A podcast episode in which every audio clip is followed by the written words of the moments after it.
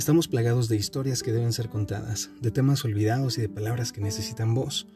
Cada semana analizaremos un tema distinto relacionado con el arte y la vida cotidiana. Acompáñame a viajar por cada postura ideológica sedienta de voz.